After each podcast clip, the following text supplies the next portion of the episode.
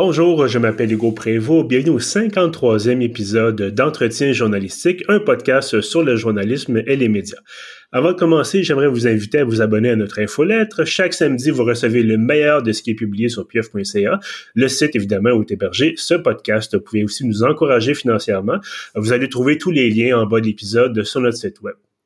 Aujourd'hui, j'ai le plaisir de recevoir deux invités qui viennent nous parler d'un tout nouvel essai sur les médias.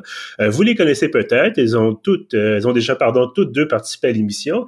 D'abord, Marie-Ève Martel, journaliste à La Voix de l'Est, également vice-présidente de la Fédération professionnelle des journalistes du Québec. Bonjour. Bonjour. Et ensuite, Gabrielle Brassard-Lecourt, journaliste indépendante, professeure adjointe en journalisme à l'Université Concordia et rédactrice en chef de Ricochet. Bonjour. Bonjour. Bon, évidemment, j'avais fait une ligne de plus hein, disant que c'est aussi président de l'Association des journalistes indépendants, indépendants pardon, du Québec. Donc, bref, deux, euh, deux CV assez bien garnis, évidemment. Euh, mesdames, évidemment, toujours un plaisir de discuter du journalisme avec vous, même si, la, si la situation du journalisme pardon, au Québec, c'est un, peu morose. Je pense que ça serait même un euphémisme de dire que c'est une situation un peu morose. Euh, vous avez dirigé Prendre parole, lettre de la plus si jeune relève journalistique, un essai donc paru aux éditions Somme Toute, qui est lancé aujourd'hui même, mercredi 21 avril. Euh, donc, il est question de journalisme de longue haleine, de disparition de l'expérience, de manque de revenus, mais aussi d'appel à l'action et d'encouragement pour des journalistes euh, actuels ou futurs qui pourraient être un peu découragés en ce moment. Euh, ma première question pour vous deux, pourquoi avoir choisi d'écrire sur le sujet? Peut-être, Marielle, si vous voulez commencer. Euh, ben, en fait, c'est ça. Hein, euh, on parle beaucoup de la crise depuis des années, euh, si bien que nous qui faisons carrière depuis peu près une dizaine d'années, on ne connaît pas autre chose que cette fameuse crise. Donc, est-ce que c'est vraiment une crise ou c'est plutôt une situation qui est là pour rester? Évidemment, je parle de la crise financière des médias qui a mené à beaucoup de compression, beaucoup de fermeture et de perte d'emploi dans l'industrie. pourtant, euh, le constat qu'on a fait, Gabriel et moi, c'était que c'était possible de s'épanouir en journaliste, que c'était possible de tracer sa voie et que euh, malgré les déboires financiers des entreprises de presse et des médias, euh, que le journalisme allait survivre finalement parce que le journalisme, ce n'est pas que les industries médiatiques, c'est vraiment une, une, quête, une vocation. Donc, euh, on a eu envie de, se regrouper ensemble et euh, de faire appel aussi à d'autres journalistes de notre âge qui ont euh, d'autres points de vue sur le métier pour parler finalement de ces enjeux-là, du journaliste tel que nous on le perçoit, tel que nous on le voit, puis tel qu'on pense qu'il devrait être dans un futur plus ou moins rapproché. Gabriel, j'aimerais ça vous entendre Bon, moi, évidemment, j'ai l'occasion de lire le livre. Là, je, le, je, vous montrais ma copie avant qu'on commence à enregistrer. Euh, à qui c'est destiné exactement? Parce que c'est ça, on a l'impression, bon, on parle aux plus jeunes, on parle aux gens qui ont plus d'expérience. Bon, je pense qu'on a tous, euh, nous trois, là, une dizaine d'années et plus même d'expérience en, journalisme. On, euh, on parle, on s'adresse au gouvernement aussi. À, qui est-ce qu'on s'adresse principalement? Ben justement, là, c'est ça, à tout le monde. non, ben plus sérieusement, euh, c'est sûr qu'on s'adresse entre autres aux gens qui, aux étudiants ou aux gens qui aspirent à être journalistes. On aspire, on a aussi envie de, de parler à ceux qui le sont en ce moment puis juste de parler un peu de, de nos différents parcours. Puis on parle aussi euh, ben au grand public, effectivement aussi au gouvernement parce que euh, il y a un manque cruel de, de financement euh, des médias, mais aussi d'éducation aux médias. Hein. C'est un peu l'essence du texte de, de Marie-Ève qui, qui parle de ça. puis ben on avait aussi envie que ce soit grand public parce que ben dans les dernières années, on passe beaucoup de temps à expliquer notre travail. Hein. Il y a une crise de confiance entre le public et les médias. Donc, euh, on se disait qu'en faisant, en expliquant un peu ce qu'on faisait, euh, ça allait peut-être un peu euh, ben, inspirer et rassurer les gens sur le fait qu'on a des parcours rigoureux, professionnels, qu'on fait pas n'importe quoi et qu'en plus on a réussi à développer des niches ou des, des, des, projets particuliers à l'intérieur des médias. Donc, l'idée c'est vraiment de s'adresser, ouais, un peu à tout le monde. Est-ce que c'est est-ce que la situation est si grave que ça? Parce que, bon, nous, entre nous, on, se parle, on, on, vit ça, bon, évidemment, de l'intérieur, mais est-ce que vraiment, est-ce qu'on est, parce qu'on lit ça, bon, encore une fois, on lit l'essai et euh, peut-être que mon point de vue est teinté parce que, comme je disais, moi aussi, évidemment, je travaille dans les médias, mais est-ce qu'on est au bord de la catastrophe? Est-ce qu'il y a encore de l'espoir? Comment, comment est-ce que vous voyez ça de votre côté? Ben, comme Marie-Ève le disait au début, euh, l'idée de, de prendre parole, c'était aussi justement de pas faire un autre un autre livre sur la crise puis dire que ça va pas bien là, dans le sens que c'est un peu euh, c'est un peu établi, mais en même temps, comme Marie-Ève le dit, tu sais, il y a 10-15 ans quand on était sur les bancs d'école, on se faisait déjà dire ça un peu, tu sais. Euh, donc, est-ce que c'est une situation qui, qui change parce que les enjeux sont pas les mêmes, mettons avec l'art numérique et tout ça, mais les médias ont jamais été euh, ben on imagine qu'il y a eu un certain âge d'or là puis c'est justement entre autres euh, ce qu'on voulait euh, on voulait que d'en parler d'une autre façon. Mais on a toujours l'impression d'avoir été dans une crise là comme Marie-Ève disait. Donc moi je pense pas qu'on est tant que ça au bord de la, de la catastrophe. Puis on voulait à travers prendre parole donner justement un peu d'espoir puis dire que ben nous on a quand même réussi tu sais dans un sens. On a tous fait notre chemin. On est tous des journalistes quand même établis. Euh, donc il y a moyen là de faire euh, de faire notre métier. Puis comme Marie disait le journaliste va toujours exister peu importe la forme peu importe le médium. Donc on est moi je pense qu'il y a de l'espoir. Puis moi personnellement je suis très je suis toujours optimiste. Je me dis tout le temps que c'est en situation de crise que qui émerge des solutions innovantes, euh, créatives. Puis on l'a vu un peu, hein, euh, euh, l'endroit où Marie-Ève travaille en est un bon exemple. Marie-Ève, tu peux te compléter, mais voilà. Ouais, ben c'est ça, j'allais renchérir en parlant là, des, des, anciens journaux de groupe Capital Média qui forment maintenant les coopératives de l'information. je veux dire, ça a fait, il a fallu il a fallu avoir une presque faillite finalement pour que euh, la population prenne conscience de l'importance que ces quotidiens-là ont dans leur milieu. Et euh, on a pu en bénéficier, d'avoir une nouvelle, une nouvelle vie, finalement une deuxième chance, euh, ce que bien des médias en région n'ont pas eu l'occasion d'avoir avant de disparaître. Et bon, moi, ça fait huit ans là, que je suis à la Voie de l'Est et c'est depuis qu'on a pu tous les millions de dollars de la famille Desmarais et de Power Corp derrière nous que je sens que mon emploi est plus en élan que jamais. Euh, j'ai l'impression qu'on a une liberté qui est beaucoup plus grande, quoique on n'a jamais été euh, forcé dans l'écriture des reportages. on a toujours eu une indépendance journalistique, mais au niveau de l'entreprise, je sens qu'on a le vent dans les voiles, qu'on a plus de liberté pour décider chaque journal euh, de sa destinée plutôt que de dépendre d'un quartier général à Montréal ou à Québec. Et donc, peut-être que cette précarité-là qui nous force à nous réinventer, finalement, c'est ce qu'on avait besoin pour se sortir de l'espèce de marasme de la crise, qui finalement est, une crise qui nous dit que le modèle d'affaires traditionnel ne fonctionne plus euh, en 2021. Donc, euh, c'est justement la beauté de la chose, c'est que euh, l'innovation euh, à sa place en journalisme, en information, et c'est de ça qu'on veut parler. Tu sais, je veux dire, je pense à Naël Chiab qui écrit un texte sur le journalisme de données. C'est tout à fait nouveau, ça, encore dans, dans le milieu. Gabriel qui parle de fonder son propre média. Euh, ce sont des avenues à envisager maintenant et c'est possible de faire une carrière en journalisme, une carrière qui est stimulante et, et j'irais même jusqu'à dire aussi en région parce que encore trop souvent on a tendance à penser qu'en région c'est nécessairement des, nouvelles paroissiales plates et puis que ça sert de tremplin pour une carrière dans les grandes villes, alors que c'est tout à fait possible de s'y épanouir. Dans le fond, ce qui compte en journalisme, c'est d'être sur son X puis de faire ce métier-là pour les bonnes raisons. Donc, tant aussi longtemps qu'il va y avoir des gens qui vont y parvenir, il y a de l'espoir, il y a de l'avenir et il y a du futur pour le journalisme au Québec malgré, malgré cet espoir-là, puis sans nécessairement vouloir évidemment picosser ou tomber dans, dans, les détails vraiment pointus, mais il y a aussi la question de on entre en journalisme, on veut évidemment gagner sa vie sans nécessairement être riche, là, euh, mais on veut quand même avoir une vie bon, relativement confortable. Cette capacité financière pour là comme ça se trouve généralement du côté des grands médias. Euh, Est-ce que parler de, de modèle d'affaires en crise, puis effectivement, c'est la même chose qu'on entendait il y a 15 ans quand on était tous à l'université. Euh, et ça, ça a l'air de juste empirer, notamment bon, en raison des, des, l'impact des médias sociaux, notamment sur le, les revenus en ligne. Là, oui, il y a des médias alternatifs, des nouveaux médias qui réussissent. Parlons notamment évidemment de Ricochet, euh, qui semble quand même bien fonctionner, évidemment mais est-ce qu'il y, a, qu'il y a un point où on se dit, bon, ben, on pourrait être journaliste, on pourra vivre de son métier puis être passionné, mais sans nécessairement être jamais nécessairement confortable. C'est-à-dire, on va avoir un salaire qui va être correct, mais moi, ce que je veux dire, c'est que j'ai l'impression qu'il y a un fossé qui est en train de se creuser entre des médias bien établis qui ont généralement assez de fonds pour offrir des salaires confortables, mais qui ont de la difficulté parce que les sources de revenus traditionnelles se tarissent.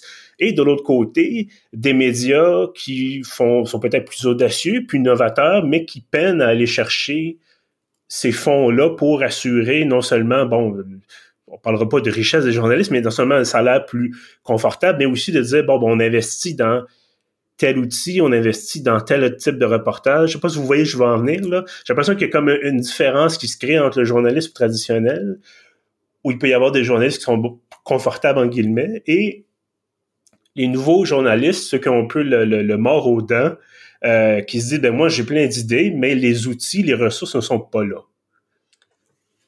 Ouais, ben je pense qu'il y a toujours un peu euh, peut-être quand même une, part de pas de risque là, mais tu sais euh, je t'écoute parler puis moi je me dis c'est clair que tu sais notre métier c'est un un métier de vocation là.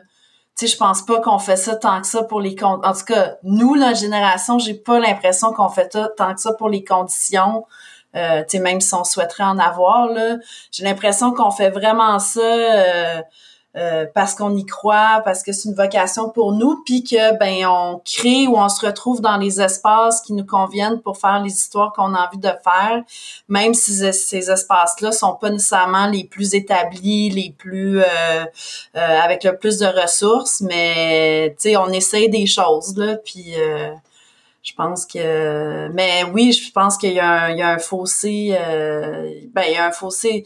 Je pense que c'est juste que le, le, métier change les conditions changent euh, puis on faut faire plus notre chemin là. Puis il faut arrêter de dire aux jeunes que tu sais si on travaille pas à Radio Canada ou à la presse on n'a pas réussi notre carrière là. Ça aussi je trouve que c'est c'est c'est plus tant vrai puis qu'il y a d'autres avenues intéressantes. Puis je veux dire euh, tu sais Hugo toi t'es bien placé pour le savoir. Même si t'es à Radio Canada ça veut pas dire que t'as tant que ça une stabilité d'emploi non plus ni que tu fais des choses si intéressantes tout le temps. Fait que je sais pas ce qui est mieux là dans le fond. Ben, moi, j'ajouterais que, dans le fond, c'est un peu à la manière euh, du, à l'image du métier, finalement. Euh, il va avoir des journalismes. Et oui, euh, Marc-François Bernier a sorti un livre là, qui parle des différents types de journalisme, mais euh, dans le sens où maintenant, c'est ça, on, peut avoir une carrière qui est vraiment diversifiée. Ça peut être aussi bien à la pige avec un emploi surnuméraire, un emploi permanent. Ça peut être un mélange de tout ça. Et à, la manière où il y a des, autant de parcours de journalisme que de journalistes, les sources de revenus varient aussi.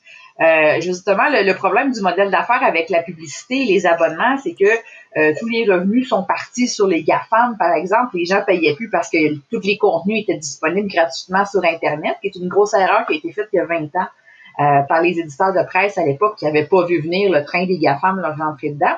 Mais maintenant, on voit qu'il y a une proportion de gens qui sont prêts à recommencer à payer pour de l'information, que ce soit à la pièce ou pour un abonnement. Euh, donc, il y a des paywalls qui se remettent. Euh, il y a des gens aussi qui vont euh, bénéficier de crédits d'impôt parce qu'ils s'abonnent. De l'autre côté, il y a des subventions qui sont versées aux médias par, par des crédits d'impôt, par des programmes comme l'initiative en journalisme local. Et il y a aussi des annonceurs qui décident encore de soutenir des médias parce qu'ils croient à l'achat local. Et on se rappelle que d'annoncer dans un média, c'est de l'achat local. Donc, c'est une diversification des sources de revenus donc, à ce moment-là, je pense que euh, cette crise-là va peut-être être stabilisée ou à tout le moins, l'hémorragie ne peut pas être arrêtée, mais elle va être beaucoup de diminuer en raison de la diversité des revenus. c'est ça qui va permettre aux médias de s'en sortir et au journalisme de triompher finalement. Il est question, euh, encore une fois, dans l'essai, bon, vous appelez une meilleure éducation aux médias. Bon, il est question aussi d'intervention gouvernementale, pour euh, aider financièrement les, médias en difficulté. C'est toujours la fameuse question qui revient quand on parle de, de, du fait que bon, Québec ou Ottawa pourraient mettre de l'argent dans les médias. C'est à quel point est-ce que ça pourrait menacer, par exemple, l'indépendance journalistique? À quel point est-ce que ça vient empiéter peut-être... Et là, je vois Gabriel qui fait des, des grimaces, euh, parce que, bon, évidemment, on a la vidéo pendant qu'on qu'on fait le, le balado. Euh, mais j'ai pas le choix de poser cette question-là. Est-ce, que selon vous, on va finir par aller au-delà de cette question. Moi, j'ai l'impression qu'effectivement, il y en a, on, parle de cette intervention-là depuis encore une fois 10 ou 15 ans et que ça se concrétise pas vraiment. Il y a eu, bon, euh, je pense qu'il y avait eu un prêt, entre autres, là, du gouvernement, euh, bon, du Couillard à l'époque pour, pour Capital Média. Euh, mais outre ça, certains crédits d'impôt, bon, certains programmes gouvernementaux qui vont aider les, les, les médias, notamment, euh, notamment faire la transition vers le numérique, mais on est loin, on n'a pas un soutien généralisé, par exemple. Euh, même si ça semble être en discussion à Ottawa, il y avait un budget aujourd'hui, on en enregistre euh, lundi le, le 19. Euh, ça pour dire qu'est-ce que selon vous, on va finir par passer au-delà de cette fameuse, ce fameux débat-là éthique entre l'intervention gouvernementale qui est rendue nécessaire et le fait de protéger cette espèce de chasse gardée, euh, cette espèce d'indépendance-là que les médias essaient de, de, de défendre avec de, très grande vivacité, mettons. Ben moi, je pense ben, que oui. va falloir. Ah, excusez-moi. ben, je pense que la preuve, c'est qu'il y a un ancien président de la FPGQ qui était genre complètement contre ça, euh, contre l'aide du gouvernement pendant vraiment, vraiment longtemps. Puis maintenant qu'il est à la tête d'un média, il aimerait bien avoir de l'aide gouvernementale. Alors, on voit quand même que ça fait du chemin. Euh, moi, je pense a moins... Je veux dire, Radio-Canada est bien financé euh, pas mal uniquement par le fédéral. Puis, je veux dire, ça se passe bien, là. les, les journalistes sont supposé, en tout cas, d'avoir euh, de l'indépendance éditoriale? Oui, il y a une indépendance éditoriale, mais vous savez ce qu'on dit sur le fameux, fameux Radio-Canada et... Euh, non, je sais, mais l'idée, c'est que pourquoi il y aurait juste Radio-Canada qui serait financé par l'État, tu sais, c'est un peu ça. Puis mm-hmm. moi, je pense qu'il y a moyen... En France, par exemple, il y a une enveloppe budgétaire là, qui est en place pour financer les médias, peu importe le gouvernement en place que ce soit un gouvernement euh, plus de gauche, plus de droite. Puis je pense qu'il y aurait moyen de faire un c'était ça qui était discuté aussi à l'époque, c'était le gouvernement donne une enveloppe, mais cette enveloppe-là sera gérée par euh, je sais pas moi euh, une coalition de du Conseil de la presse, de la FPJQ puis de la GIC genre là, tu sais ou en tout cas ça serait comme il y aurait comme un tampon entre entre l'attribution des, des sommes tu sais qui qui seraient pas attribuées directement par le gouvernement justement pour pour un peu garder euh, une certaine euh, neutralité euh, dans comment les fonds seraient, seraient distribués, mais je pense qu'on est rendu là, tu sais, je veux dire, à un moment donné, il faut que l'argent vienne de quelque part. On le voit que le, modèle mhm. publicitaire, c'est mort. Euh, tu sais, les gens, oui, peuvent payer pour leurs médias, à un moment donné, on peut pas solliciter que les gens tout le temps. Surtout au Québec, on n'a pas vraiment le bassin pour être un média qui est uniquement financé par notre public. En tout cas, je j'ai pas l'impression. Euh, donc, il faut, il, faut que ça, vienne de quelque part. Puis si les médias sont considérés comme un bien public, puis un outil démocratique, ben ils devraient être financés euh, à, cette hauteur-là, tu sais. Ben, justement, je veux rebondir là-dessus. Effectivement, je pense qu'on arrive à la fin de ce débat-là, dans le sens où euh, l'information, c'est un bien public, puis ça doit être reconnu comme tel, et puis ça s'en va vers ça. Euh, et, comme Gabriel l'a mentionné, s'il y a une, instance tampon entre les décideurs et ceux qui reçoivent les fonds, c'est-à-dire les médias, euh, ben, on peut garantir l'indépendance de la presse et des médias. Donc, c'est déjà en train de se placer. Il y a déjà des réflexions qui se font notamment euh, par rapport aux critères pour obtenir l'aide des crédits d'impôt fédéral pour la presse écrite. Euh, c'est simple, il va falloir avoir des, règles du jeu qui vont être les mêmes pour tout le monde qui voudront se prévaloir de cette aide-là pour éviter euh, toute apparence d'arbitraire. On parlait du prêt de 10 millions, à Groupe Capital Média. Euh, oui, bon, c'était, une aide d'urgence, mais effectivement, ça a mal passé parce que le gouvernement a choisi d'offrir ce montant-là sans le permettre aussi aux autres médias d'en bénéficier. je crois que le, Devoir avait touché un 5 millions aussi, un prêt dans ce genre-là, mais dans le sens que si, si tout le monde peut euh, se prévaloir parce qu'en répondant à certains critères à cette aide-là, qu'elle est, qu'elle est encadrée, qu'elle est offerte par un intermédiaire pour garantir l'indépendance journalistique aussi, euh, moi, je vois pas pourquoi ce, ce débat-là perdurait parce que euh, en reconnaissant l'information comme un bien public, on vient soutenir la création de ça. Et euh, une grande partie de la solution, ça passe aussi par l'éducation aux médias parce qu'il faut convaincre la population que l'information c'est un bien public, une information qui est faite de façon professionnelle, rigoureuse, en suivant un cadre éthique et déontologique tel que le guide que la FPJQ ou le Conseil de presse, ou bien Radio-Canada, ou bien les autres médias, euh, donc guides donc se sont dotés. donc là, à ce moment-là, ben, les gens sont en, sont en droit d'exiger de l'information de qualité, puis ils vont payer pour. Donc, ça va être à nous, à ce moment-là, d'être à la hauteur de leurs attentes si on bénéficie de ce, financement-là. Donc, tout le monde gagne. Est-ce qu'il y a déjà des contacts, euh, j'imagine qu'il y a des échanges peut-être épistolaires, mais dans le contexte de votre essai, est-ce qu'il y a déjà des prises de contact avec, par exemple, Stephen Guilbeault, fédéral, ministre du patrimoine, ou avec, je pense, c'est Nathalie Roy, qui est ministre de la Culture et des Communications au Québec, ou est-ce que c'est quelque chose que vous voulez faire dans dans la foulée de la, publication de dire ben écoutez, monsieur ou madame la ministre, bonjour, voici ce qu'on propose? Oui, j'ai envoyé euh, un exemplaire de, l'essai euh, à Jean-François Roberge, qui est ministre de l'Éducation, étant donné que c'est lui le destinataire de ma lettre. Euh, donc, en a accusé réception. Donc, je sais qu'au moins mon destinataire va, pouvoir le consulter. J'espère que dans le cadre, par exemple, de la, de refonte du cours éthique et culture religieuse, moi, c'est dans ce cadre-là que que j'envisage qu'on introduise l'éducation aux médias parce qu'actuellement, c'est un peu saupoudré par les enseignants ici et là quand ils ont les ressources, quand ils ont le temps, quand ils ont des idées. Euh, mais euh, même si c'est inscrit officiellement dans le cursus scolaire, c'est très disséminé, c'est disparate d'une école à l'autre, d'une classe à l'autre, d'un enseignant à l'autre.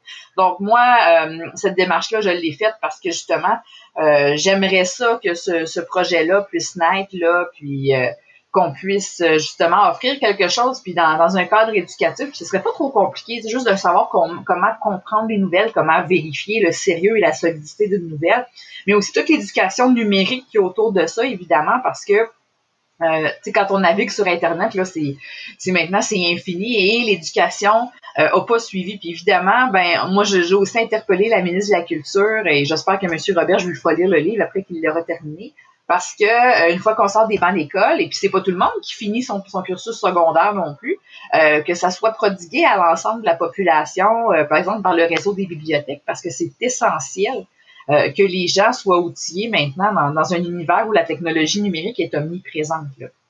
Peut-être une, dernière question avant qu'on se quitte les fameux réseaux sociaux, Facebook, Twitter, bon, évidemment, Apple qui est dans le business des nouvelles aussi avec Apple News.